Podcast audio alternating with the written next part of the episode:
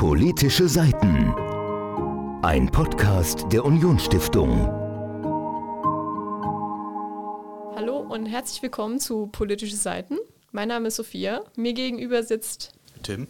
Der sich jetzt auch mal zu Wort gemeldet hat. Ausnahmsweise sitze ich mal gegenüber von dir und wir machen diesen Podcast zusammen. Es ist ja sonst immer komplett andersrum. Wie immer, wir beide sitzen hier und heute reden wir nicht über ein spezifisches, bestimmtes Buch, sondern wir reden über das Genre Kinderbücher als solches. Sophia, was kannst du uns zu politischen Kinderbüchern sagen? Wir wissen ja, was Kinderbücher sind und ich hoffe mal, dass wir sie alle mal gelesen haben. Also nicht alle, sondern dass wir alle sie mal gelesen haben. Wer hat denn schon jedes Kinderbuch gelesen? Wer kann das schon von sich mhm. behaupten? Aber wie können Kinderbücher politisch sein oder warum gibt es politische Kinderbücher? Nun, das sind viele Fragen auf einmal gewesen, die Zwei. du mir da gestellt hast, die komplett aneinander vorbeigehen. Zunächst mal zu deiner Frage, was sind politische Kinderbücher? Politische Kinderbücher sind im Wesentlichen Kinderbücher mit genau dem Inhalt, was wir jetzt bisher die ganze Zeit auch machen. Also wir haben ja auch immer über die Erwachsenenbücher sozusagen bisher die ganze Zeit gesprochen mit politischem Inhalt. So, und das sind jetzt halt auch politische Kinderbücher, nur halt Kinderbücher mit politischem Inhalt. Darüber wollen wir heute diskutieren bisschen vielleicht auch problematisieren an gewissen Stellen, wo es denn notwendig sein sollte. Und wir haben auch einen Gast dabei, und zwar kommt der Igor Holland-Moritz gleich zu uns hier ins Aufnahmestudio. Und mit dem werden wir auch ein bisschen drüber reden. Der ist nämlich Organisator der Europäischen Kinder- und Jugendbuchmesse hier in Saarbrücken. Und da gibt es natürlich kaum einen besseren Interviewpartner, um über Kinderbücher zu sprechen, insbesondere den politischen Hintergrund von Kinderbüchern hier im Saarland. Das stimmt. Und ja. da können wir uns mal freuen. Ich freue mich drauf. Also es gibt für mich kaum was Schöneres, als über Bücher zu diskutieren. Deswegen wird das, glaube ich, ganz interessant. Vor allen Dingen, wenn man mal hier in diesem Podcast-Format auch nicht nur über ein einziges Buch diskutiert, sondern über ganz viele oder ein ganzes Genre. Wir können äh, so viel schon verraten. Es wird nachher über Clan-Kriminalität gehen. Es wird um hierarchische Strukturen und Gesellschaftsformen unter Katzen gehen. Also für jeden, der irgendwie katzenaffin ist, kann ich diesen Podcast empfehlen und der Rest muss es einfach trotzdem hören. Es tut uns leid. Clanstrukturen und Küken. Ja, das ist so unser Thema für okay. heute. so ganz grob umrissen, wenn man so kleine Hashtags geben wollen würde. Wie kommen wir jetzt hier überhaupt dazu? Über politische Kinderbücher zu sprechen. Nun, es ist nun einmal so, dass die auch politisch sind. Und manchmal fällt es einem gar nicht so auf, manchmal sind sie es ausdrücklich, so wie das Sachbuch, das wir im letzten Podcast besprochen haben, von der Livia Josephine Kerb, was ja ausdrücklich dazu dient, über Politik zu informieren innerhalb von jungen Menschen. Aber es gibt halt auch einfach Romane, die haben so ein bisschen Nebenplot, der politisch irgendwie ist in irgendeiner Form. Oder wenn man es mal ganz auf die Spitze treibt, Kinderbücher, die handeln immer von Freundschaft, von Zusammenhalt und von Loyalität. Das ist meistens so die Message bei Kinderbüchern. Jetzt nicht bei den Jugendromanen unbedingt mehr, da wandeln sich die Themen vielleicht ein bisschen nachher, aber bei Kinderbüchern, insbesondere bei diesen Leselernbüchern, die man da hat, da geht es ja immer um sowas. Und da kann man sich natürlich auch fragen, ist das nicht im Endeffekt auch politisch, weil man da ja zumindest mal einen pädagogischen Auftrag auch verfolgt, mhm. den Kindern Freundschaften sowas als Werte beizubringen. Ja, und dann, da fallen mir direkt die Olchis ein. Die waren ja die, auch eine. Die du ja gelesen hast. quasi eine Trollfamilie oder eine Monsterfamilie auf der Müllkippe, die dann in einer Art Kommune, ich nenne es einfach mal im weitesten Sinne, Konsumkritik geübt haben. Konsumkritik ist eine interessante Umschreibung der Olchis. Weil sie ja auch jeden Müll recycelt haben und da gelebt haben. Ist, vielleicht interpretiere ich da auch einfach nur zu viel rein.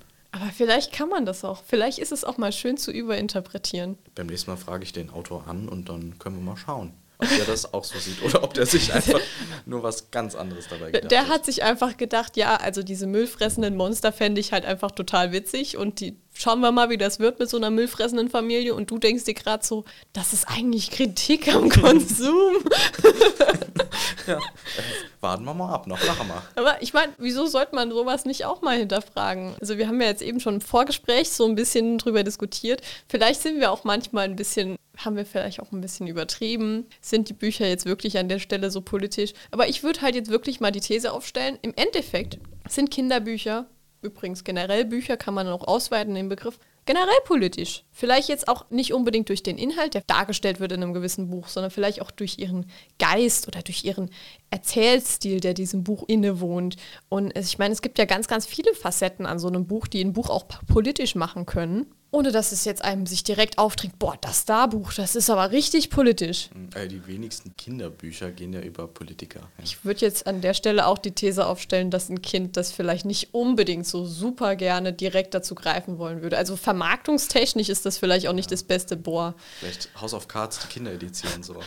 Mit Kinderprotagonisten, wer dann im Kindergarten die Macht ergreift, quasi, wer da Präsident wird. Wer bekommt das Schaufelchen? Ja, das könnte sein. Aber weil du ja gesagt hast, dass das selten so offensichtlich ist, Ja, stimmt. dann liegt das, glaube ich, also finde ich zumindest, dass das auch ein Teil daran liegt, dass diese politischen Bücher oder die Kinderbücher, dass das Politische dann eher subtil kommt. Hm. Dass Themen angesprochen werden, die politisch sein können, aber nur, wenn man sie vielleicht so sieht. Weil Ja. es muss ja, du hast ja auch gesagt, die Zielgruppe muss richtig sein, die muss stimmen. Kinder wissen noch nicht, die haben sich noch nicht mit der Welt so stark beschäftigt, wie es jetzt schon ältere Kinder getan haben oder Jugendliche oder gar Erwachsene.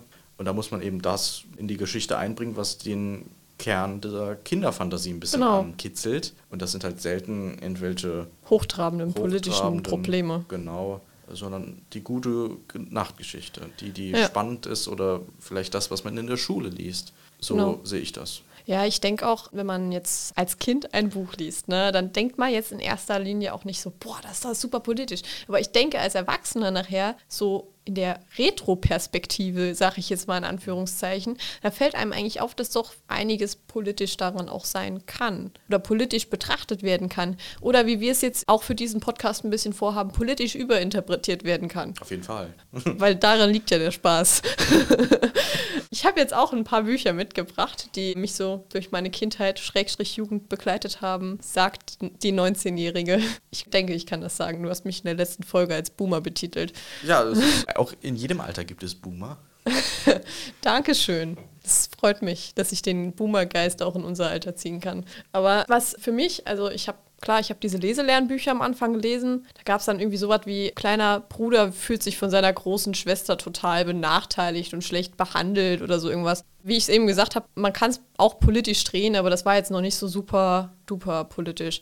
Aber wenn ich jetzt so drüber nachdenke, was ich als allererstes so richtig wahrgenommen habe, was mich zum Lesen gebracht hat, dann war das Honey und Nanny von Enid Blyton. Der man ja gerne unterstellt, also Kritiker von Enid Blyton unterstellen ihr gerne, dass sie eigentlich relativ inhaltsleere Bücher geschrieben hat, dass da wenig vermittelt wurde pädagogisch oder meinetwegen auch politisch, wenn man es so haben möchte und dass das einfach nur solche gute Laune Bücher sind. Aber gerade das will man ja auch als Kind.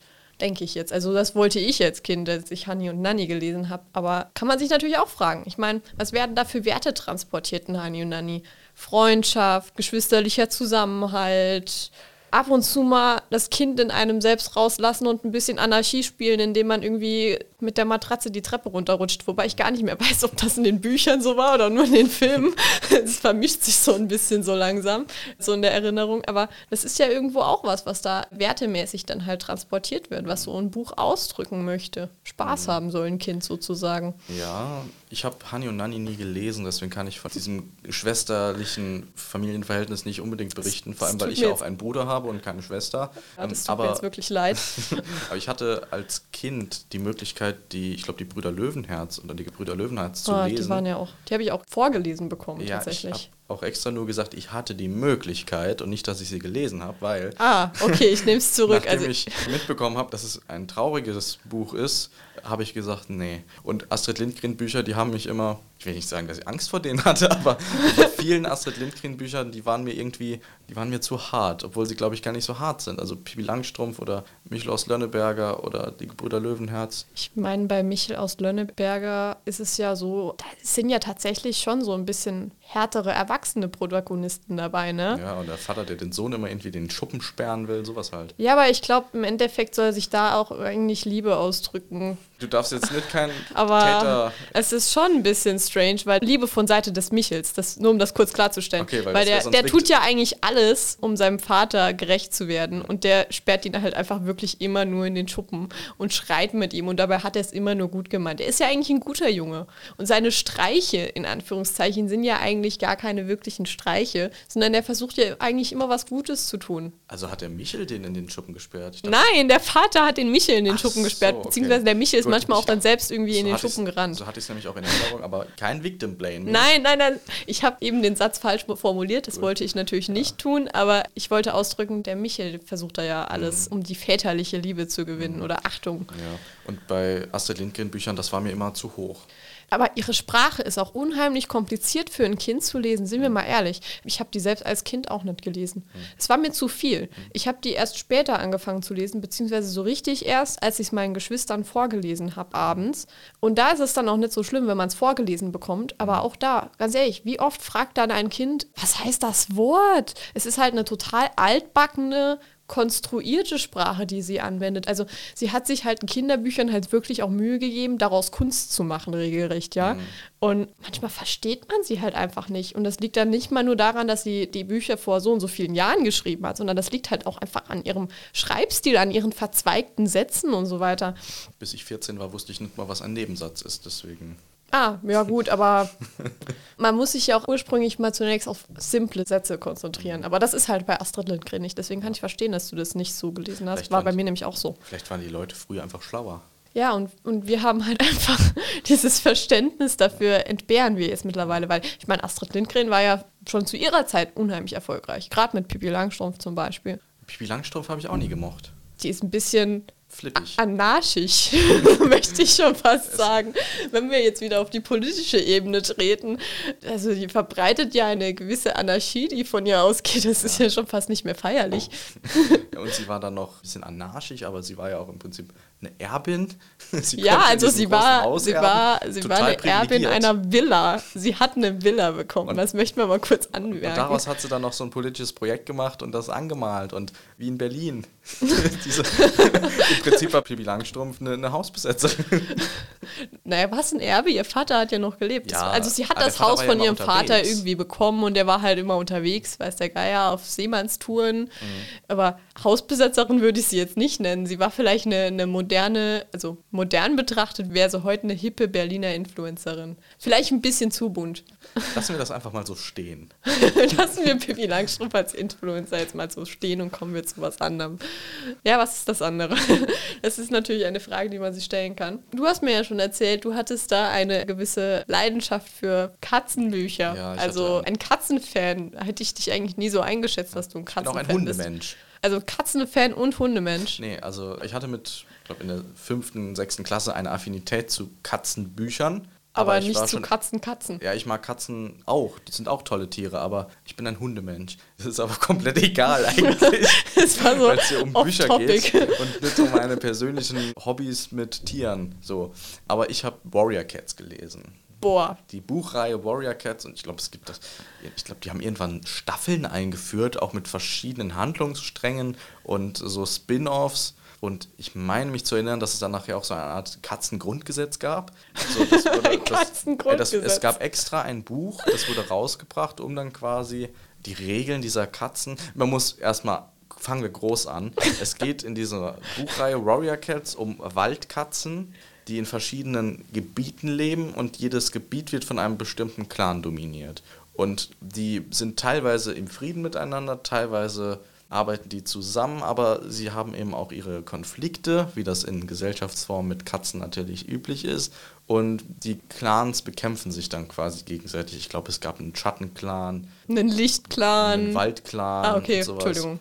Und diese Katzen, die haben halt ihre Abenteuer erlebt, Mhm. im Rahmen ihrer Möglichkeiten als Katzen natürlich.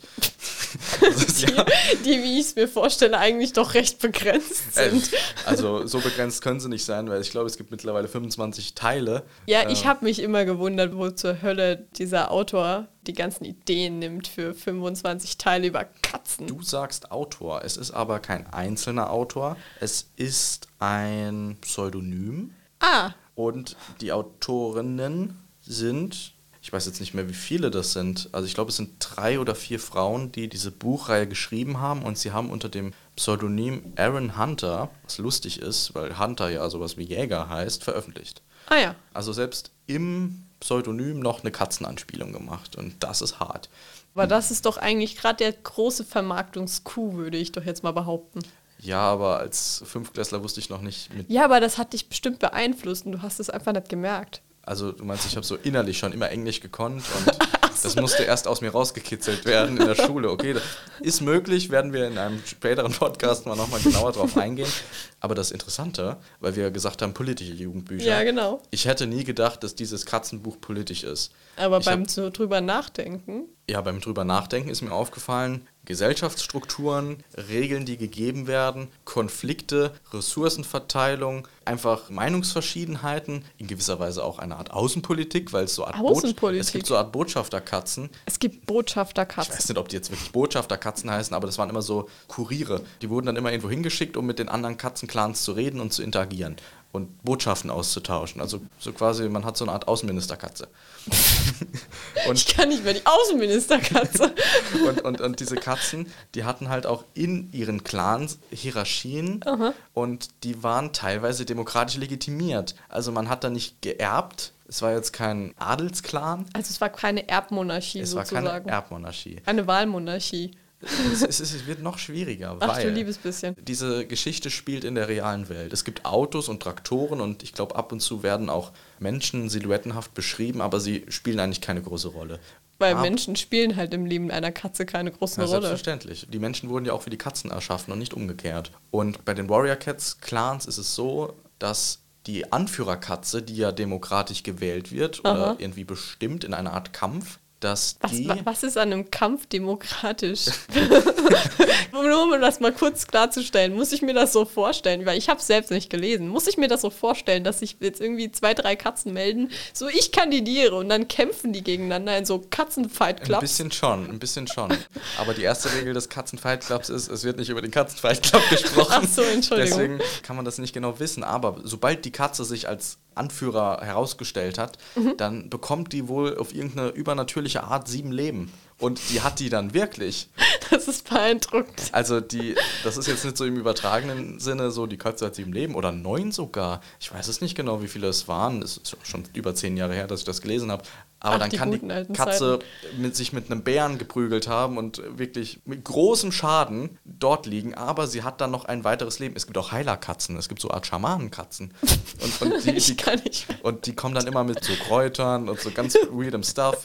Und damit die Katze, die Chef ist, so auch vor einer Art göttlichen Existenz legitimiert ist, muss die eine Reise antreten. Und die geht, ich weiß nicht, wahrscheinlich zu irgendeinem Bahnhof. Weil die verlassen dann alle, die ganzen Chefkatzen treffen sich auch regelmäßig irgendwo. Die haben so eine Art Konklave, wo sie eine Überkatze wählen. ich denke mir das nicht aus. Das ist die Handlung. Jetzt, jetzt die Chefkatzen der einzelnen rivalisierenden Clans, Ja. die treffen sich und wählen dann einen Clan-Oberhaupt? Ja, oder kein oder richtiges Clan-Oberhaupt, aber die haben auch so eine Art Rat. Stellst dir so vor wie, ich weiß nicht, wie die NATO. Ah, gut, ich Ähm, habe das- jetzt schon fast gedacht, du würdest jetzt irgendwie gleich mit der EU kommen oder so. Nee, ich spanne den Bogen noch größer. Und die muss dann irgendwie vor so einem, vor so einem Kristall, glaube ich, liegen, in irgendeiner Höhle für eine Nacht. Und dann hat die wirklich sieben Leben. Und dann kann die gefühlt vom Auto überfahren werden. Aber sie steht wieder auf. Und das ist das Weirde. Das ist so eine Art demokratische Legitimation durch die unteren Hierarchieebenen gibt.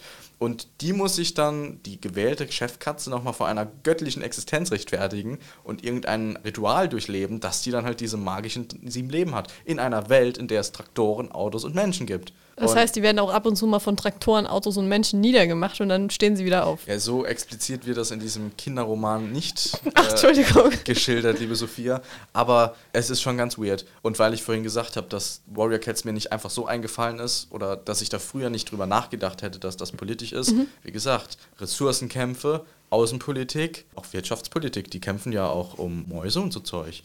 Und, ähm, das Oh, der, der, und- und- haftige, und der ganz- haftige Mauskampf. ganz viel mit Macht, Struktur, Gesellschaftsformen. Also es ist hochpolitisch, das Buch, aber ich glaube, das kommt nicht rüber, weil nur, also ich sag mal, die meisten, die das lesen, sind noch Kinder und junge Kinder, sowas zwischen 8 und 14 vielleicht. 14 könnte schon hochgegriffen sein.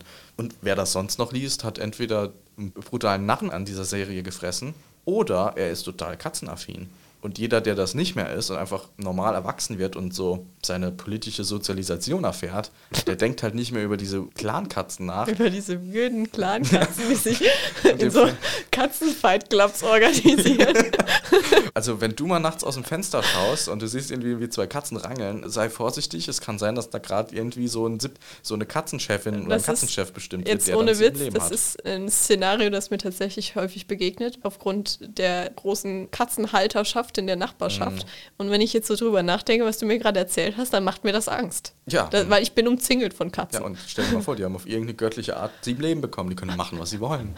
Krank. Und das ist einfach toll. Also ich habe irgendwann aufgehört, diese Serie zu verfolgen, weil gefühlt haben die jedes Quartal ein neues Buch rausgebracht. Das wird wie am Fließband produziert und irgendwann sind auch die finanziellen Ressourcen eines Elfjährigen erschöpft. Und dann, dann, kann man sich halt nicht jedes Buch kaufen. Und wenn man mal ehrlich ist, im Prinzip sind das Katzen, die im Wald wohnen. So viele spannende Sachen können die gar nicht erleben. Also ja, aber dein elfjähriges Ich hat es ja scheinbar spannend empfunden. Jetzt red das doch nicht so klein. Tja, das stimmt, aber ich muss auch hier wieder dran, ein bisschen rational dran ein bisschen gehen. rational dran gehen, weil es halt immer noch Katzen sind.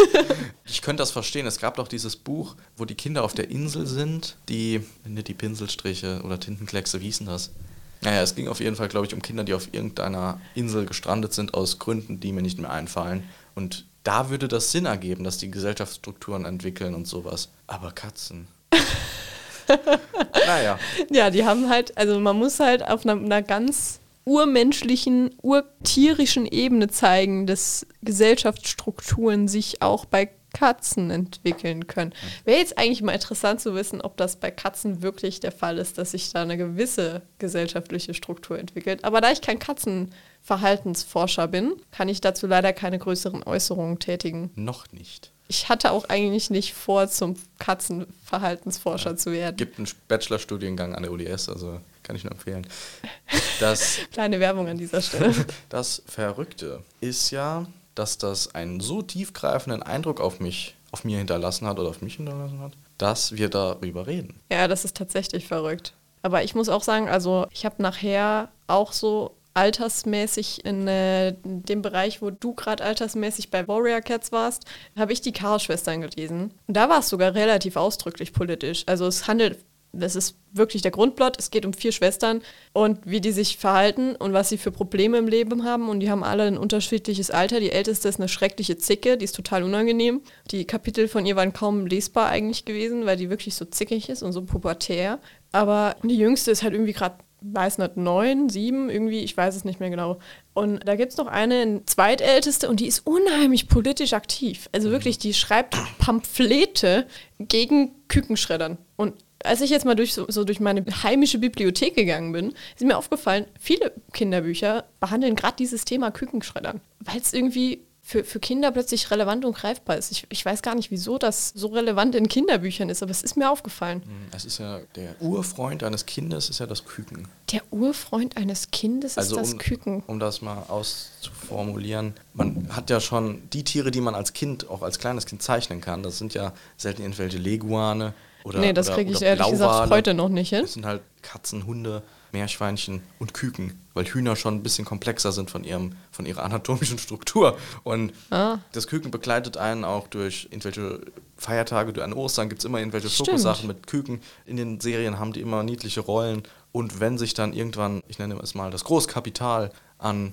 diesen Urfreunden des Kindes vergreift, dann hat man natürlich direkt einen Zugang zu so einer ja, Protestbewegung. Ja, stimmt. Und die ist für jeden greifbar. Wenn die jetzt was gemacht hätten für, was weiß ich, was gibt's denn da alles? Irgendwelche Adlerhorste, die unter Naturschutz stehen und die aus Drohnen Ich, ich glaube, das wäre zu weit weg. Das war viel zu weit weg, allein weil die sehr weit oben sind. Oh. Und Hühner und gerade Küken sind im wahrsten Sinne des Wortes sehr leicht greifbar. Finde ich, ist eine schöne Erklärung. Macht irgendwie Sinn, wenn ich das jetzt so höre. Hätte ich auch irgendwie drauf kommen können.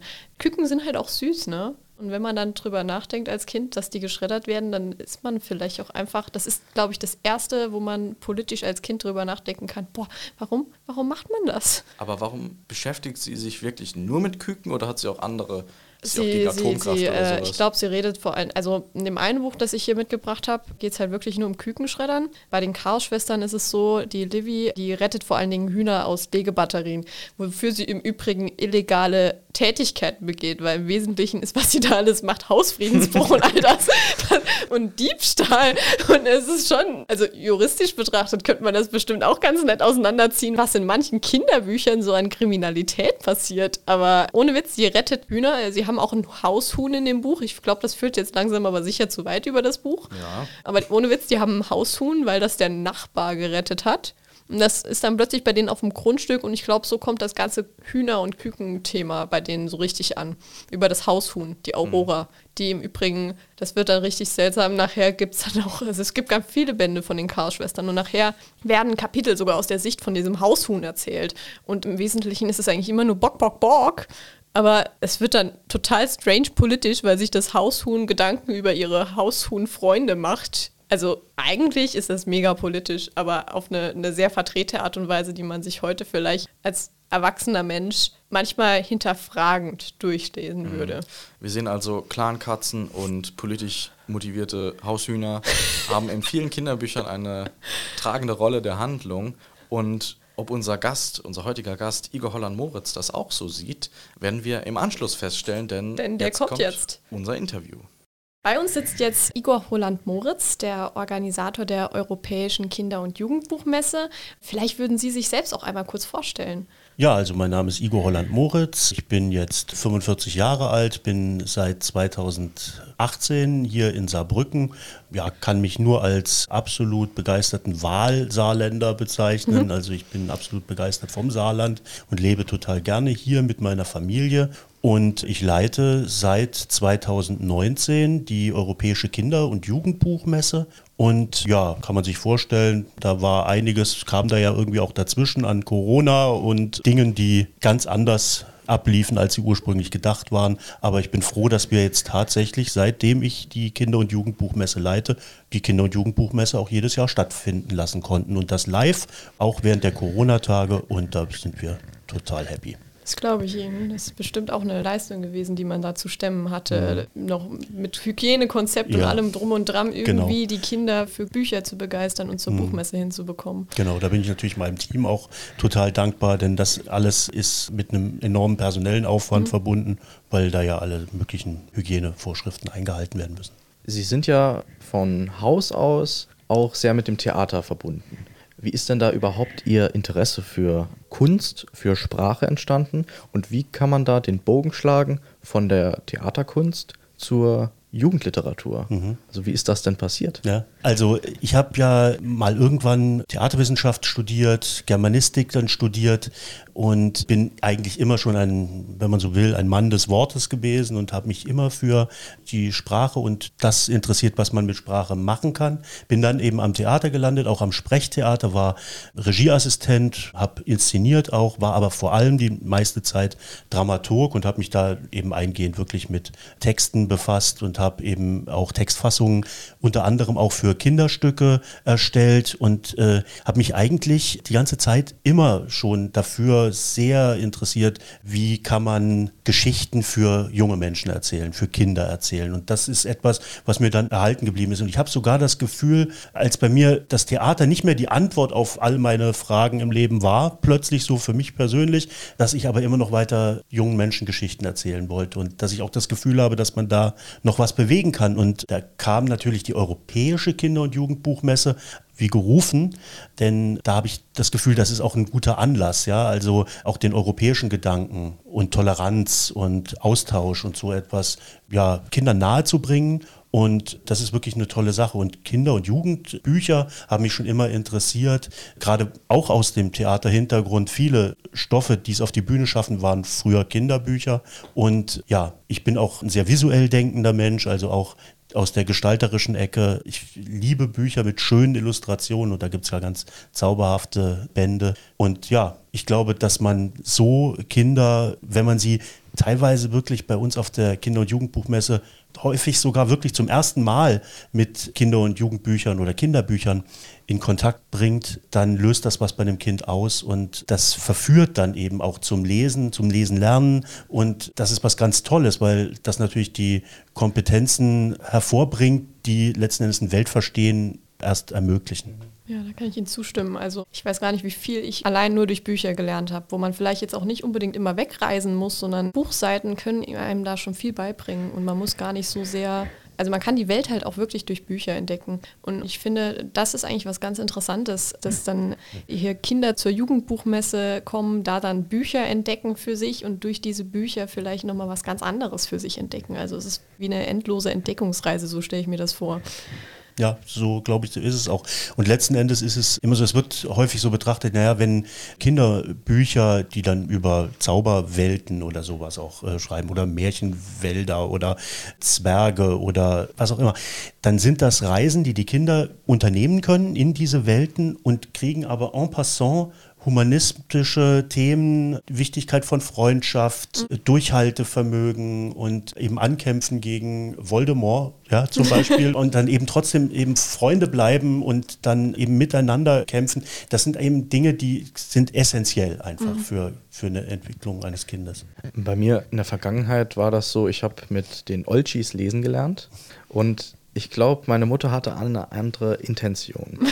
Ich wollte die Bücher wegen der Story und meine Mutter wollte, dass, dass ich lese. Sie arbeitet auch in der Buchhandlung und die ganze Familie ist buchaffin. Und ich glaube, sie hat früh gewusst, dass das nur funktioniert, dass ich später die Kompetenz lesen und verstehen und ja. Offenheit habe, wenn ich es früh lerne. Und das ist mir aufgefallen, auch in der Vorbereitung auf unser Gespräch, dass es da verschiedene Ideen gab, warum mir jetzt die Oltis gekauft mhm. wurden. Also was braucht denn ein Jugendbuch oder ein Kinderbuch auf ihrer Messe, um beliebt zu sein? Also was muss ein Autor mitbringen, dass das Buch gut bei Kindern ankommt? Also aus meiner Erfahrung ist es wirklich eine Frage der Identifikation. Also das Kind muss sich mit den Figuren identifizieren können, muss die lieben. Ja, das ist einfach so. Und das kann alles Mögliche sein. Bei den Olchis ist es ja wirklich so, dass man sich wirklich, also diese, diese unordentlichen Wesen, die, die liebt man ja einfach, die dann irgendwie im Mief irgendwie sich zu Hause fühlen. Und das kann so vieles Verschiedenes sein. Und wenn ein Autor eine, oder Autorin eine Lesung macht, dann hat das dann natürlich auch viel mit der Persönlichkeit des jeweils Vortragenden zu tun,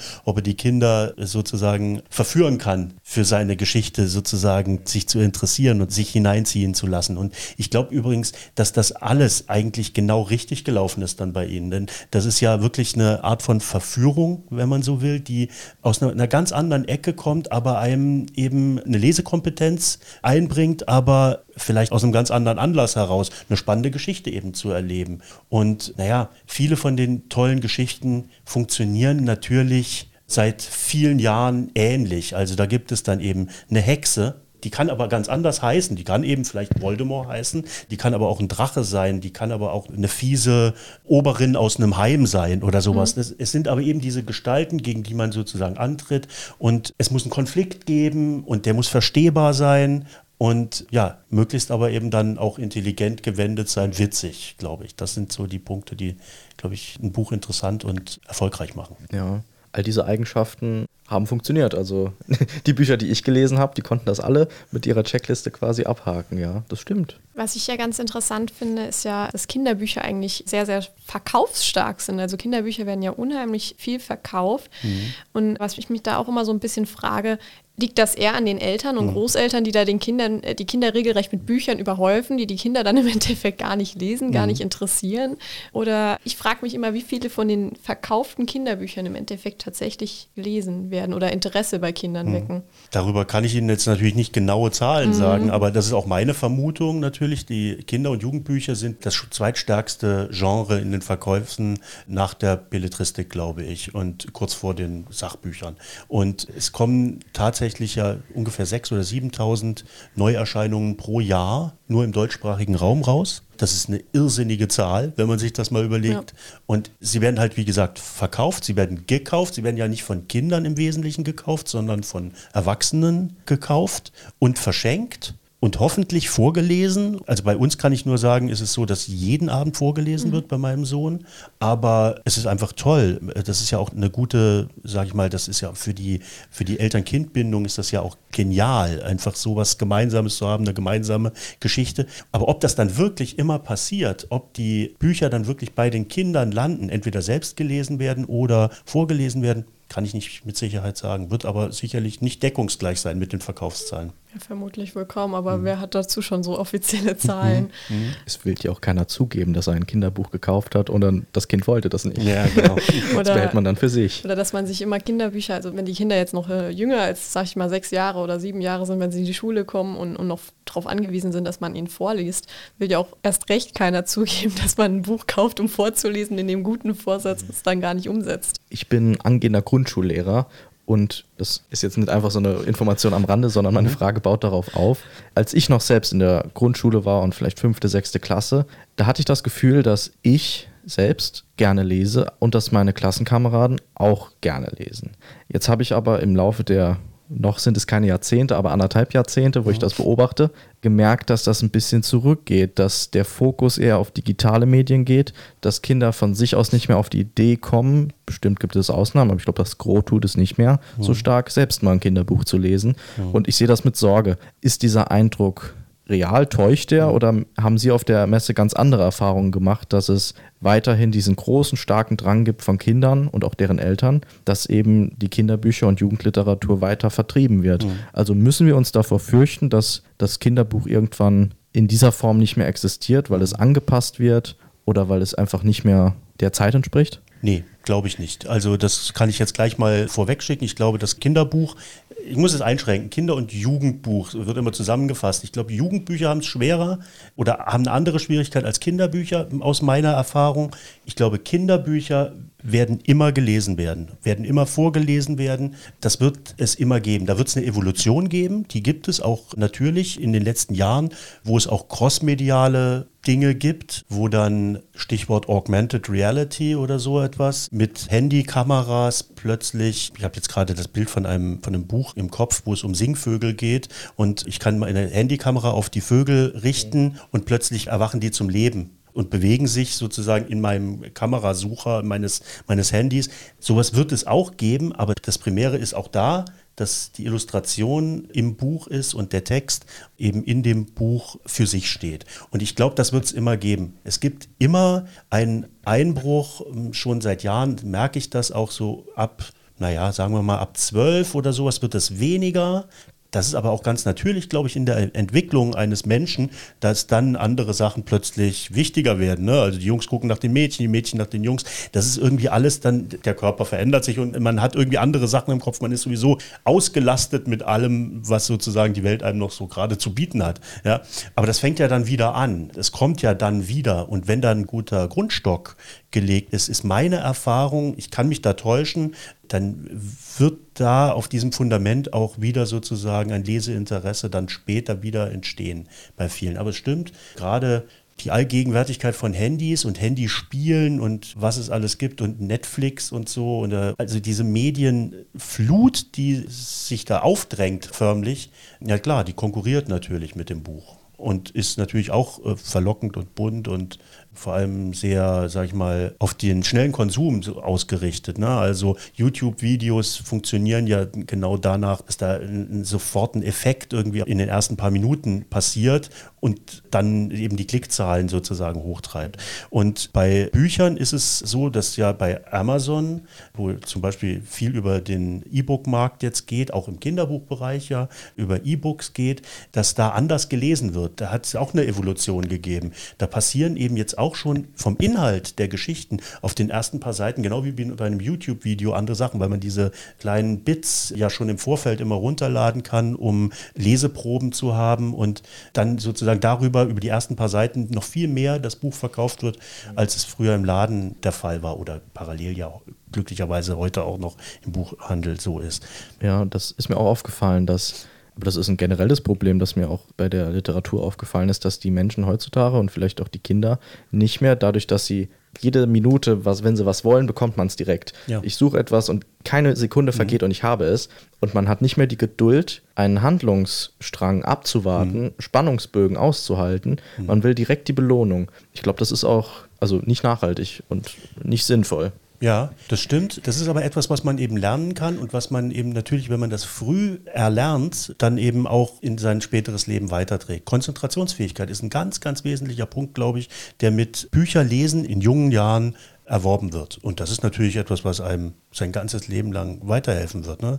Auch später im Studium und in der Arbeit. Konzentrationsfähigkeit ist eine, eine tolle Sache. Nochmal ganz kurz, es ist übrigens so, es gibt Untersuchungen darüber, dass wenn ich ein E-Book lese, ich einen Text schwerer begreife, als wenn ich ein Buch haptisch in der Hand habe. Das finde ich auch einen interessanten Gedanken und deswegen ich will nicht sagen, dass ich mich dem gegenüber jetzt verweigere. Wir haben auch zum Beispiel Podcasts bei unserer Kinder- und Jugendbuchmesse, die sich mit dem Buch befassen. Wir haben Theaterveranstaltungen, die Stoffe nochmal verwerten und, und zeigen des Kinder- und Jugendbuchs. Das heißt, ich interessiere mich schon für andere Sachen als nur für Bücher an sich, aber das Buch ist das Zentrum und es ist wirklich was anderes, wenn ich ein Buch wirklich in der Hand habe und vielleicht zum ersten Mal aufschlage und mich dann in die ersten paar Seiten hinein saugen lassen kann und dann wirklich in eine andere Welt eintauchen kann.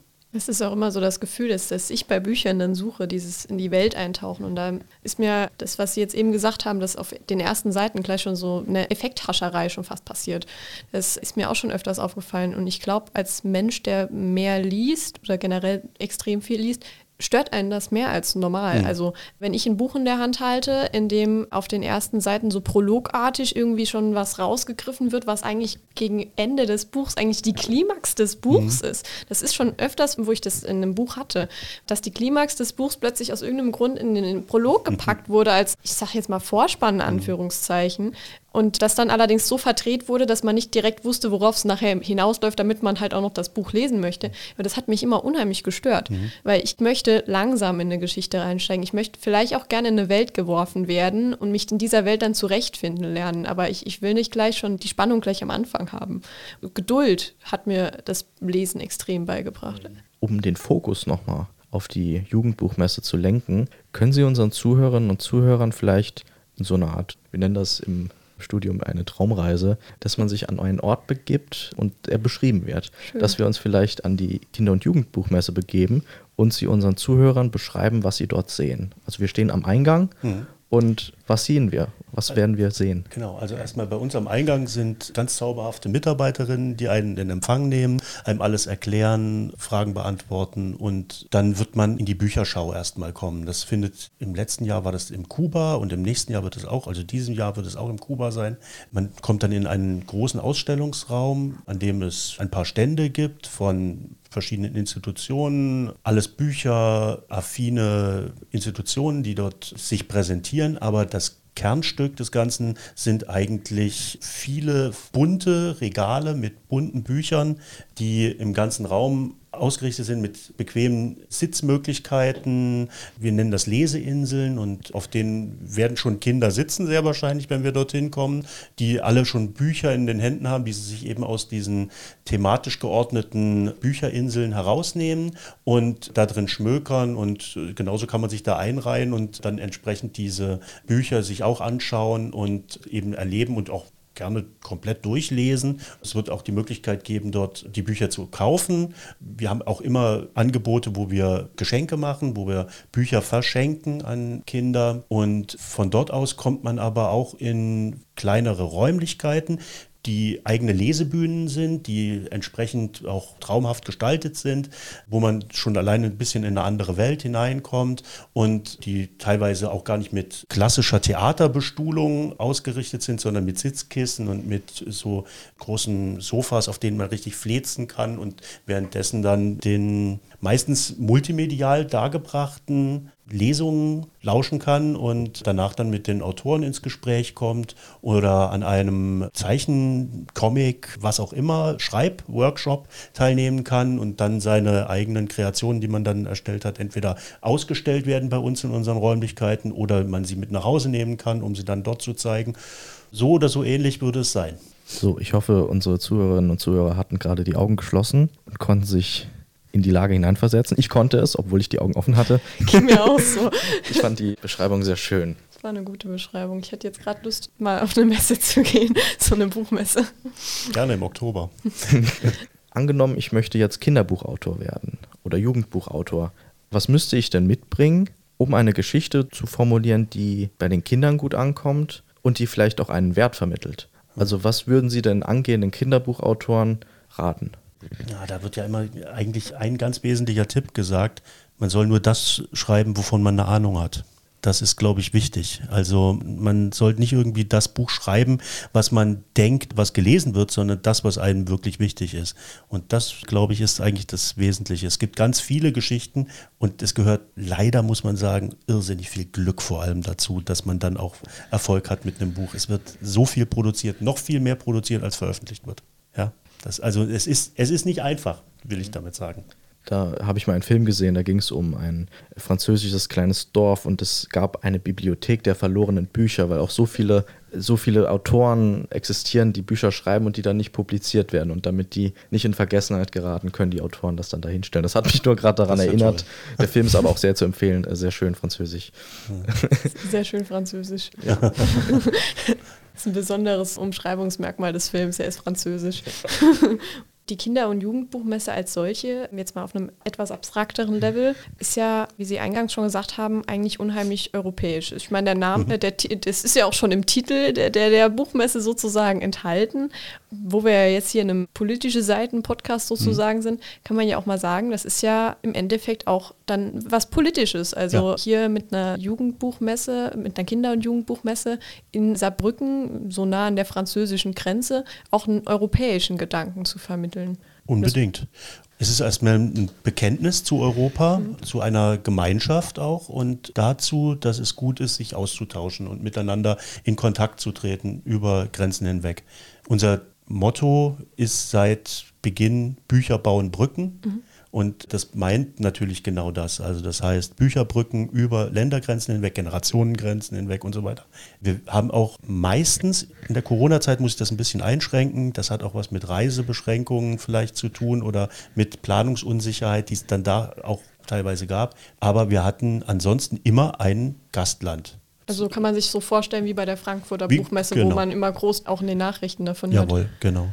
Mit Veranstaltungen immer zu dem jeweiligen Land, wo es auch Kulturveranstaltungen noch jenseits des Buches nochmal gab. Ich sag mal, bretonische Tänze oder sowas. Das ist jetzt wirklich wild fantasiert, aber es gäbe die Möglichkeit, da irgendwie etwas zu machen. Dann muss man sagen, Frankreich ist automatisch bei uns immer Gastland. Das mhm. hat was mit der Nähe zu Frankreich zu tun und es hat auch was damit zu tun, dass wir ja auch Ausrichter des deutsch-französischen Jugendliteraturpreises sind, gemeinsam mit der Stiftung für die deutsch-französische kulturelle Zusammenarbeit. Mhm. Und das ist auch, ein, wenn man so will, ein, natürlich ein politisches Vorhaben, denn es geht auch um Völkerverständigung dabei. Es geht sowieso genau dabei darum, Bücher zu und AutorInnen zu prämieren, die Bücher herausgeben, die Wirklichkeit, die Lebenswirklichkeit in dem jeweils anderen Land in das jeweils andere, in das Nachbarland übertragen.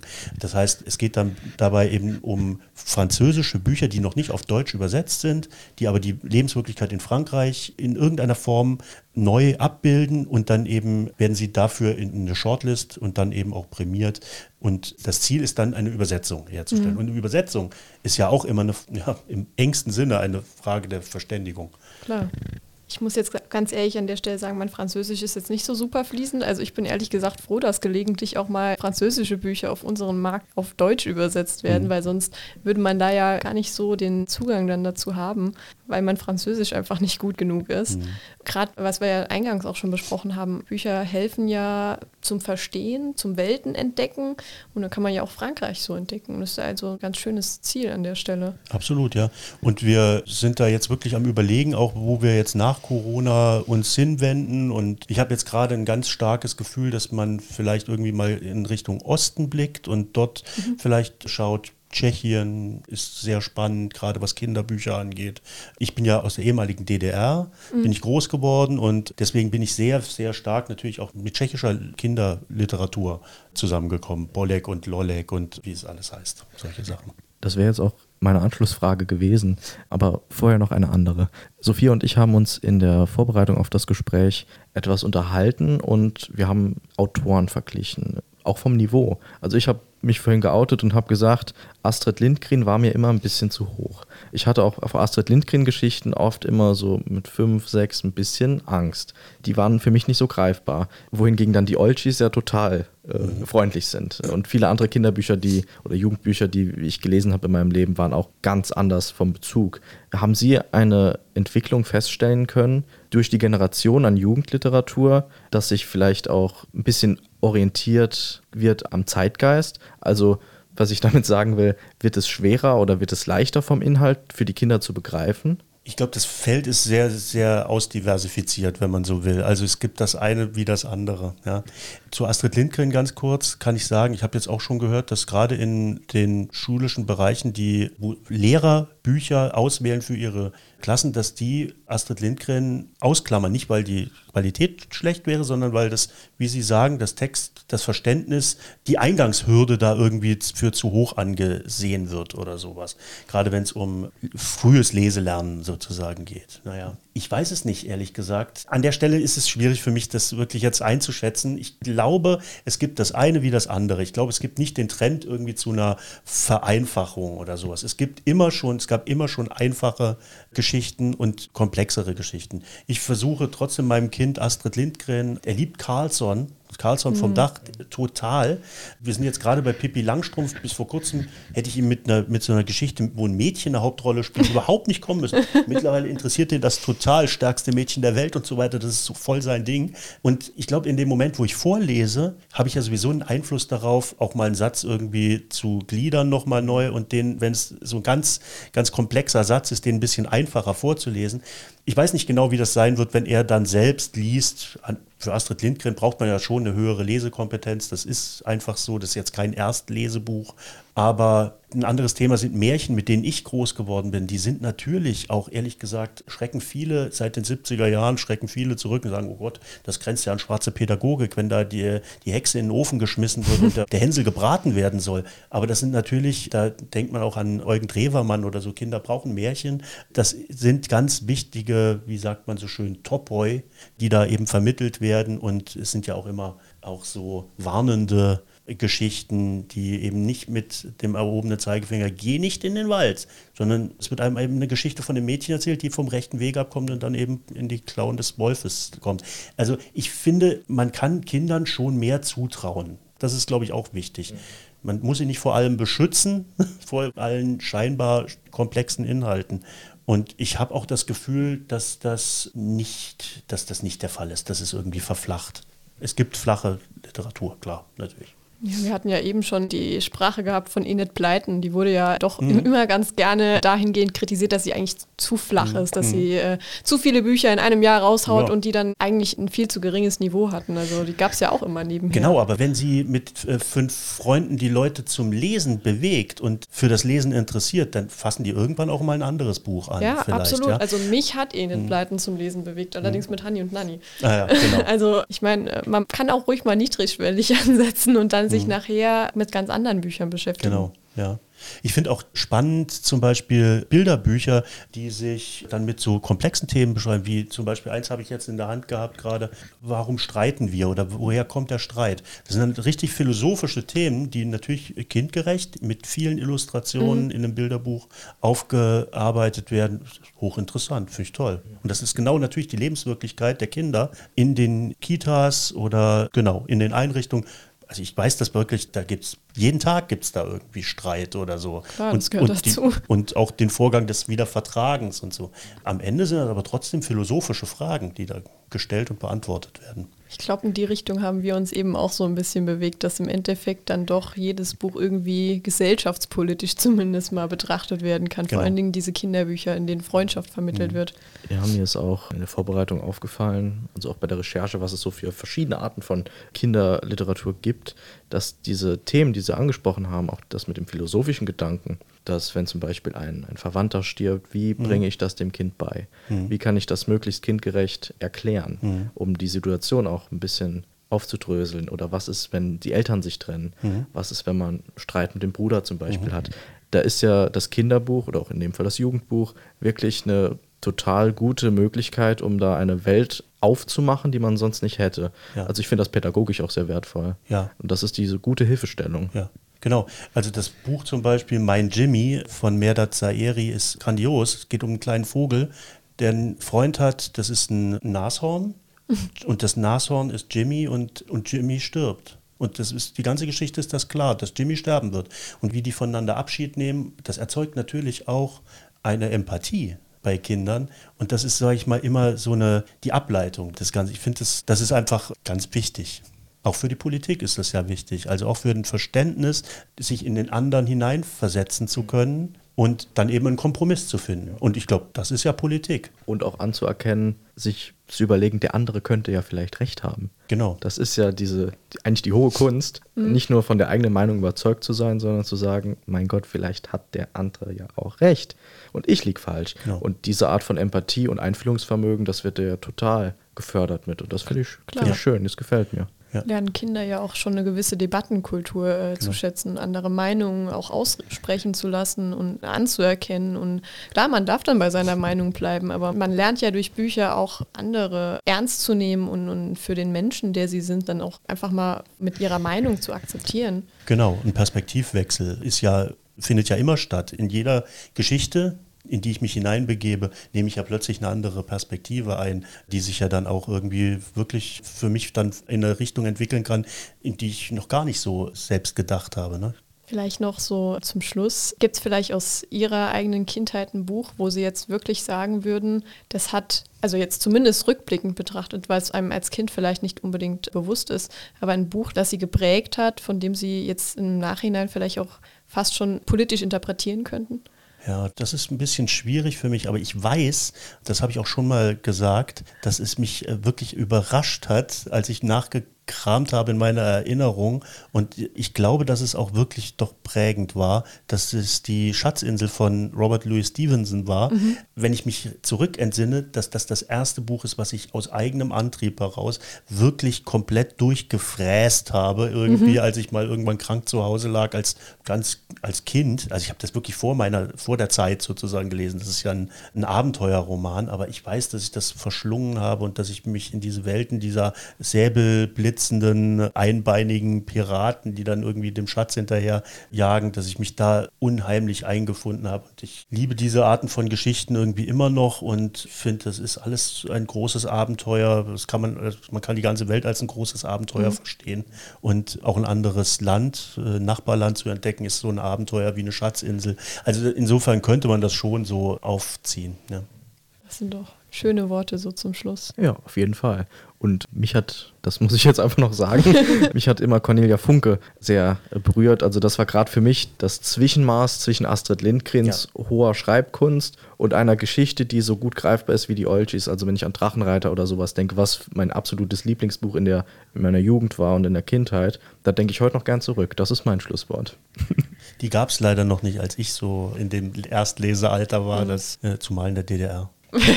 ja gut, das wäre dann noch eine, eine, zusätzliche Hürde gewesen, selbst wenn es dies gegeben hätte. Ja. Lebt ja auch, glaube ich, in Amerika, oder? Ja, ja in Kalifornien, ja. oder? Mhm. Dann vielen herzlichen Dank, dass Sie heute mit uns gesprochen haben. Es war ein sehr interessantes Gespräch. Man erkennt, dass Bücher ihre Leidenschaft sind und auch Kindern Bücher näher zu bringen ihre Leidenschaft ist. Und es ist schon schön, das auch so zu hören, darüber zu sprechen. Mhm. Und es gibt ja immer total negative Töne, auch unheimlich oft in Bezug darauf, dass Kinder den Bezug zu Büchern verlieren und dass Jugendliche den, den Bezug zu Büchern verlieren würden. Und äh, da war es eigentlich mal ganz nett, so ein bisschen eine positivere Gesprächsrunde zu dem Thema zu haben. Vielen Dank. Vielen Dank. Hat mich auch sehr gefreut, hier zu sein. Das war sehr schön. Das war Politische Seiten, ein Podcast der Unionsstiftung. Mehr Informationen im Netz unionsstiftung.de